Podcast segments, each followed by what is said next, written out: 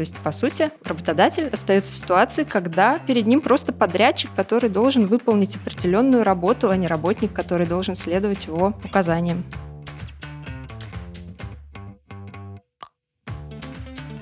Добрый день, дорогие слушатели. Меня зовут Ирина Анюхина. Рада приветствовать вас на нашем подкасте «Разбираем на практике». Сегодня вместе с моими коллегами Марией Невежиной, Маргаритой Геозаровой и Анастасией Петровой, это трудовая практика Алрут, мы хотели бы предложить вам обсудить тему, которая стала ну, достаточно актуальной для многих. Вопросы дистанционной работы, дистанционной работы из-за рубежа, вопросы релокации. В Трудовом кодексе глава 49.1 была введена ну, сравнительно не так давно, в 2013 году. На тот момент введение такого регулирования было в общем-то, таким значительным шагом вперед для российской правовой системы и трудового законодательства в частности. Но с тех пор прошло время, и уже сегодня эта глава активно при... применяется на практике и получила масштабное распространение в силу ну, легкости, простоты дистанционного труда фактического, да, фактической свободы, которая предоставляет работникам этот способ организации трудовых отношений. Так вот, э, в силу актуальности тематики в сфере трудовых отношений отношений на дистанционных условиях труда, э, особенностями в текущем моменте работы из-за рубежа, хотелось бы остановиться на ряде практических моментов, которые возникают в том случае, если компания отправляет работника, релацирует в зарубежье, так сказать, либо работники самостоятельно принимают решение, так сказать, релацироваться, саморелацироваться. Э, давайте попробуем порассуждать на эту тему. И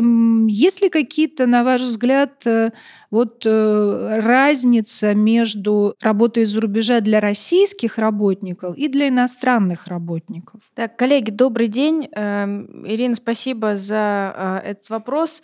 Действительно, одним из трендов последнего времени стала международная релокация в широком смысле слова и российских работников, и иностранных работников, которых было и на самом деле остается довольно много в России. И с точки зрения российского права этот весь процесс, по большому счету, находится на стыке трудового и миграционного регулирования. И при проработке правового оформления релокации э, работников, особенно в части иностранных работников, компании должны задать себе один вопрос основной. Хотят ли они сохранить трудовые отношения с соответствующим работником или нет? От ответа на этот вопрос будут зависеть все остальные действия, которые компании необходимо предпринять. Формально говоря, релокация как переезд работника по предварительной договоренности с работодателем в другую местность, если использовать э, формулировки Трудового кодекса, э, логично предполагает перевод такого работника на дистанционную работу. Очевидно, что Трудовой кодекс не вводит каких-либо ограничений на то, с кем договор о дистанционной работе может быть заключен. И иностранные работники вовсе не исключение. Но мы должны помнить, что правовое положение иностранных граждан в России, помимо Трудового Трудового кодекса, если говорим о трудовых отношениях, в том числе регулируется и специальным миграционным законодательством, в центре которого находится 115 федеральный закон о правом положении иностранных граждан. И вот здесь начинается интересное. Если дистанционная работа в России э, в соответствии с трудовым правом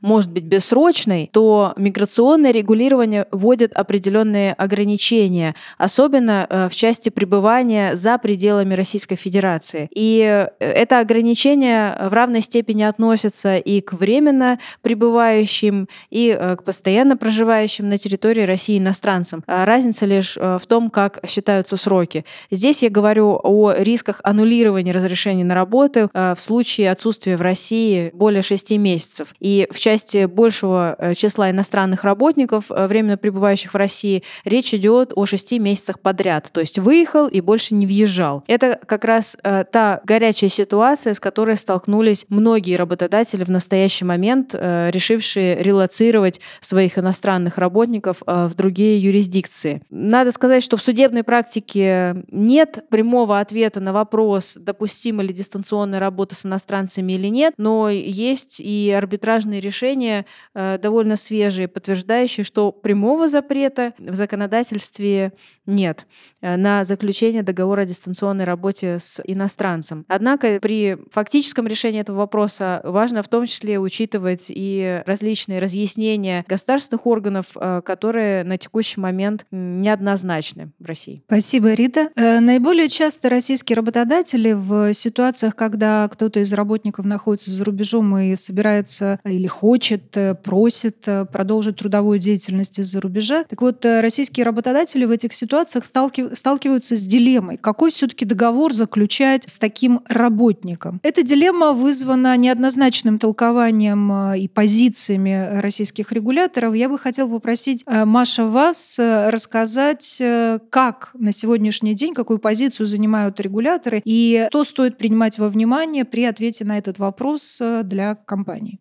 Ирина, спасибо за ваш вопрос. Действительно, Трудовой кодекс вопрос возможности заключения трудового договора о дистанционной работе из-за рубежа не регулирует. Отсутствие прямого регулирования приводит к тому, что даже министерства имеют разный взгляд на этот вопрос. Так, Минтруд считает, что Трудовой кодекс не предусматривает возможности заключения трудового договора на дистанционную работу за границей. И аргументирует он свое мнение тем, что при такой ситуации работодатель не сможет может обеспечить безопасные условия труда для работника. При этом Минфин в противовес Минтруду считает, что можно привлечь работника на дистанционную работу из-за рубежа, и судебная практика тоже поддерживает Минфин и склоняется скорее к тому, что можно заключать трудовые договоры дистанционной работе из-за рубежа. А при этом Министерство труда считает, что в качестве альтернативы трудовому договору работодатель может избрать заключение гражданско-правового договора. Но, на наш взгляд, такой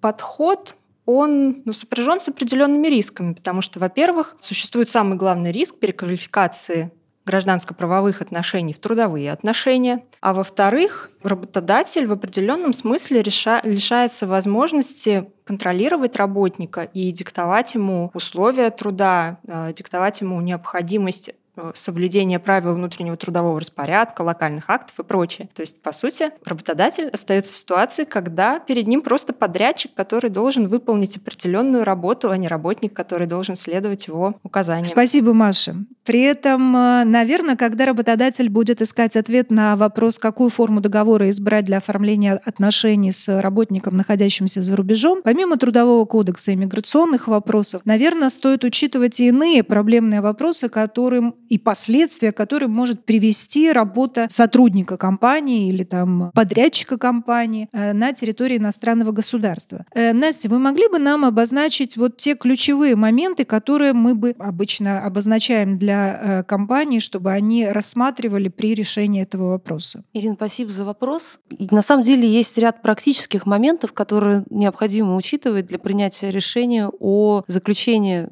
трудовых и гражданско-правовых договоров с физиками, которые оказывают услуги за пределами России. И если мы говорим в целом о практике, то ну, здесь одним из таких моментов является риск, связанный с возможностью получения оплаты труда, в частности, заработной платы таким сотрудникам, находящимся за границей. Потому что если мы говорим о трудовом договоре на дистанционную работу, у нас э, заработная плата должна выплачиваться в рублях на счет Российской кредитной организации. С учетом тех э, санкционных ограничений в отношении деятельности платежных систем, которые сейчас существуют, мы понимаем, что не, не всегда, да, так скажем, так просто будет работнику получить деньги с российского счета за границей. Вот здесь вот этот момент надо учитывать. Другой практический момент — это это момент, связанный с э, взаимодействием с работниками в рамках формальных процедур по э, трудовому кодексу. Значит, что это могут быть за процедуры? Это могут быть дисциплинарные процедуры. Это могут быть какие-то нововведения, которые в компании происходят путем должного ознакомления работников с локальными нормативными актами. Это могут быть э, потенциальные реструктуризации, которые происходят в компании. Как правило, все подобные процедуры, они подразумевают взаимодействие с работниками, и факт этого взаимодействия взаимодействия должен быть подтвержденным для работодателя во избежание дальнейшего высокого риска оспаривания там, тех или иных решений, которые принимает работодатель. Вот э, в той ситуации, когда сотрудники находятся за границей, работодатель, конечно, сильно ограничен в этом взаимодействии, и не только физически, но и вообще логистически сейчас с учетом тех проблем, которые есть э, с доставкой оригиналов документов. Вот поэтому здесь важно учитывать этот момент, и если вы все-таки принимаете решение в пользу дистанционного сотрудничества, то тогда очень важно урегулировать вопросы взаимодействия дистанционным образом, там, по имейлу и по иным каналам связи. Помимо этого, также есть и, скажем так, более правовые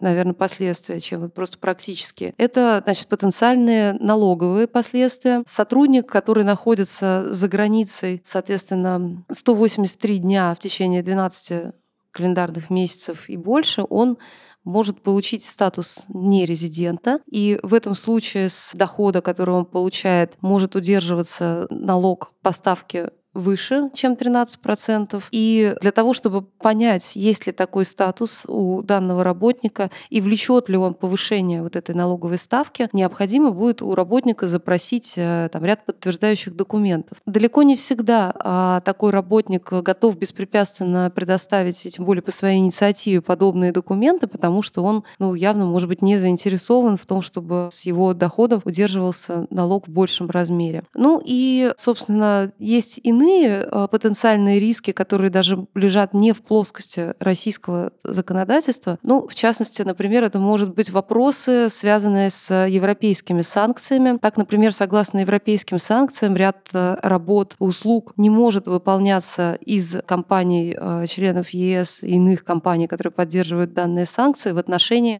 компании, в отношении бизнеса, зарегистрированного на территории Российской Федерации. Таким образом, работа значит, сотрудников и контракторов из-за рубежа, она может, в общем-то, э, считаться нарушением этих европейских санкций, но это, безусловно, нужно проверять с соответствующими юристами, квалифицированными по данному законодательству. И еще один э, момент, опять же, связанный с иностранным правовым регулированием, это потенциальное возникновение налоговых обязательств у компании в том государстве, в котором ей оказывают услуги э, соответствующие лица физические, или, может быть, даже не услуги, а работники выполняют должностные обязанности на территории другого государства. Вот, то есть здесь может вставать вопрос о том, что компания может быть необходимо встать на налоговый учет в данном государстве в соответствии с применимым законодательством. Этот вопрос также очень важно уточнить у юристов, квалифицированных в соответствующем праве.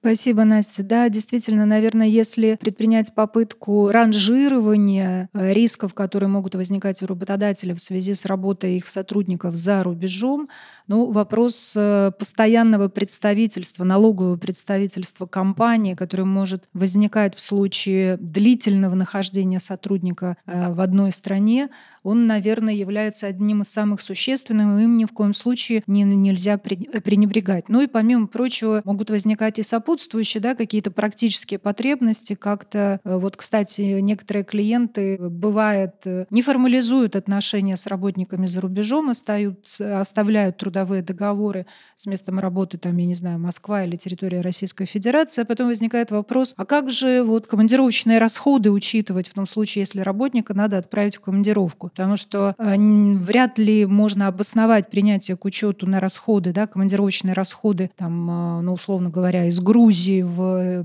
Египет, когда фактическое место работы — город Москва. Ну или другие ситуации, когда, например, могут быть ущемлены, кстати, и права работников как таковых, например, оформление больничных листов, э, листков нетрудоспособности, что за рубежом однозначно сделать по российским стандартам вряд ли возможно. Э, поэтому тема такая достаточно важная, и мы предлагаем компаниям более масштабно смотреть на эти вопросы и взвешивать сопутствующие риски, не только трудовые, миграционные, а в том числе и налоговые и иные. Ну и в порядке брейнстома, наверное, хотелось бы предложить обсудить один из животрепещущих вопросов для российских компаний. Что компании делать в том случае, если сотрудник компании по различным причинам принял решение саморелацироваться, уехать из страны и работать из-за рубежа? Какие бы советы вы могли дать компаниям в подобной ситуации? Коротко, если возможно. Рита, Настя, Маша. Ну, коллеги, давайте я начну. Я в таких случаях обычно задаю клиентам вопрос, каким путем они хотят идти, жестким или не жестким. И если компании говорят о том, что они ущемлены поступком э, саморелацирующегося э, физического лица, даже работникам уже не хотят его называть, то очевидно, что здесь решением будет прекратить трудовые отношения с таким лицом. Выбор основания прекращения трудовых отношений будет зависеть от множества факторов. Э, в некоторых случаях это может быть даже прогул, в некоторых случаях это вывод э, конфиденциальной информации из-под контроля э, работодателя, в некоторых случаях это может быть обоюдное решение в форме соглашения сторон. Из креативных ситуаций, с которыми мы успели столкнуться за последнее время, это ситуации, когда работник перешел в известную всем категорию потерявшихся в пространстве лиц и не выходит никак на связь, а через какое-то время работодатель получает э, в, в лучшем случае в письме Почты России без описи и без идентификатора заявление об увольнении по собственному желанию. Вот как на него реагировать, это, в общем-то, отдельная тема для разговора. Здесь есть э, вариативность, в том числе и с перспективами судебного обжалования последующего. В дополнение к Маргарите, вот я поддерживаю, что прежде всего работодатель должен определиться, где он поставит запятую в фразе «уволить нельзя простить». Если все таки это будет «уволить нельзя простить, то тогда нужно оценивать э, прежде всего вот те риски, о которых мы говорили в нашем подкасте, на основании них принимать решение, как правильно оформить отношения с этим сотрудником, чтобы он продолжил свою деятельность из-за рубежа. Если все-таки фразу будем читать как уволить, нельзя простить, то тогда в дополнение к тому, что сказала Маргарита, я бы еще добавила, что если у вас сотрудник уже дистанционный, то надо внимательно посмотреть на условия его трудового договора, и в зависимости от них там может быть возможность его увольнения в связи с тем, что он э, покинул регион, в котором он должен был осуществлять свои должностные обязанности дистанционно. Это специальное основание для увольнения дистанционных работников. Анастасия, спасибо. И я еще немного дополню. Действительно важно посмотреть, что прописано в трудовом договоре работника, потому потому что мы на практике столкнулись с ситуациями, когда работодатель в полной уверенности, что у него дистанционный работник, а на самом деле он офисный работник. И просто стороны как-то забыли формализовать трудовые отношения. А еще с ковидных времен практика складывается таким образом, что суды часто встают на сторону работников, когда выясняют, что они фактически уже год-полтора работают удаленно, просто стороны забыли формализовать это должным образом. Да, спасибо большое, Маша, коллеги, за интересную дискуссию. Спасибо за ваше участие, что слушали нас сегодня. Другие выпуски наших подкастов «Разбираемся на практике» вы сможете найти на сайте Alrut, а также в iTunes, Google, Яндекс.Музыка. Если у вас возникнут вопросы или предложения, не стесняйтесь, обращайтесь к нам по электронной почте подкаст собака alrut.com. Остаемся с вами на связи и будем рады встретиться вновь в следующих эпизодах наших подкастов. Желаем вам прекрасного дня.